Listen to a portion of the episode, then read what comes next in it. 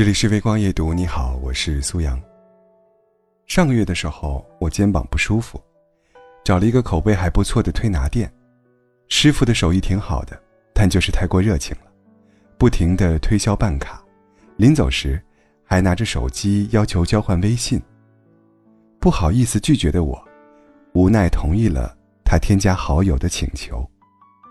之后的几天，他都坚持不懈的给我发消息。推荐套餐，介绍养生知识。一开始我也会很礼貌的推辞，说最近很忙，有时间一定光顾。但是他似乎没有明白我的意思，依旧锲而不舍。再加上我被工作折磨的焦头烂额，实在没有闲心，也没有耐心继续应付他，所以直接把他的消息设置成了免打扰。翻手机时，就算点开看。也不回应什么。渐渐的，他不再给我发消息了。我也想一直保持彬彬有礼的尊重，但是他拉生意的方式确实干扰了我的正常生活。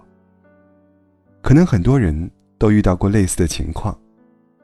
成年人的社交中，其实存在一种状态，叫做已读不回。很反感一些莫名其妙的开场白。尤其是在你忙得热火朝天的时候，很久没联系的人发一个在吗，就没有下文了。我心知肚明，在或不在，根本不是重点。我是很想告诉你我在，但也确实没精力一言一语的进行废话练习。这样的寒暄，除了浪费时间，几乎没有任何养分。我不是针对你故意不回消息。而是在我眼里，你压根儿什么都没问，只能通过已读不回的方式，等待核心内容的出现。沟通不是一个人的游戏，是至少两个人的交际。高效社会最让人无奈的就是低效交流，所以不理解为什么有的情侣每时每刻都想试探爱意。你爱不爱我？你想不想我？你为什么不回我消息？没有秒回，未必就是不爱了，也可能是眼前有需要立刻处理的事情。爱情嘛，是细水长流的，大可不必和十万火急的事情来抢时间。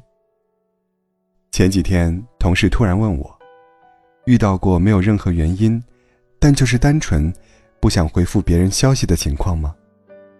他说。我也知道，这种行为可能不太好，可有时，就只是想把空余时间留给自己，打打游戏、追追剧、看看书。这，让我想起了一句话：要求时刻保持联系，最大的危害，就是难以和自己保持联系。时间越长，我们越能发现，在社会里混饭吃，关于人情世故的问题。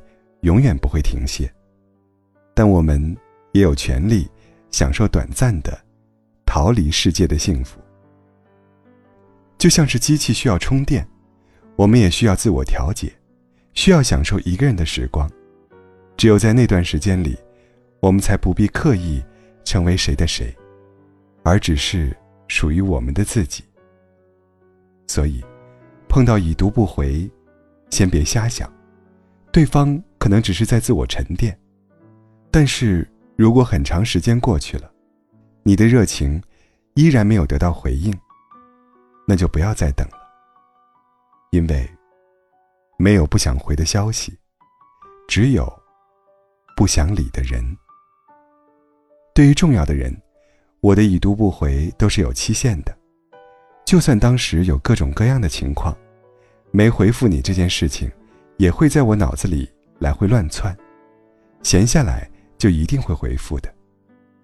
有时，朋友发给我的东西似乎也没有什么意义，但我还是会把它放在心里，念念不忘。说到底，如果真的在意，又怎么会读了信息一直没有反应呢？有些人聊到最后没话讲，就算发个表情也要回复他。有些人发的消息，即便看见了，也想装作没看见。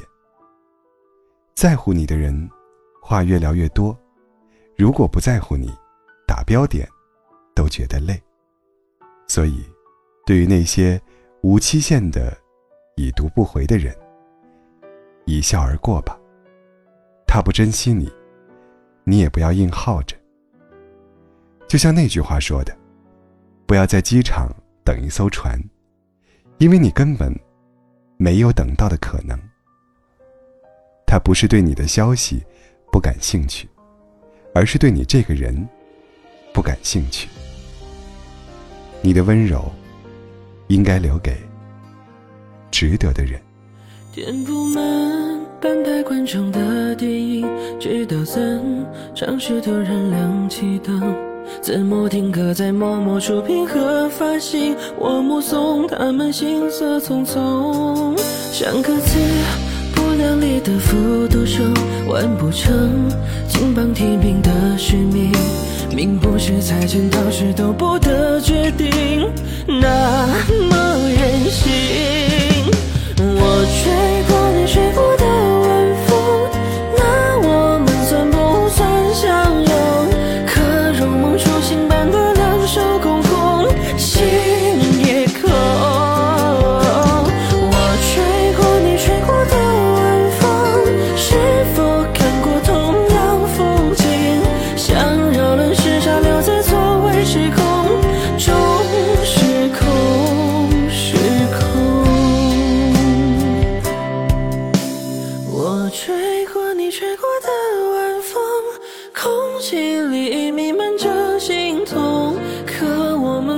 在这错位时空中。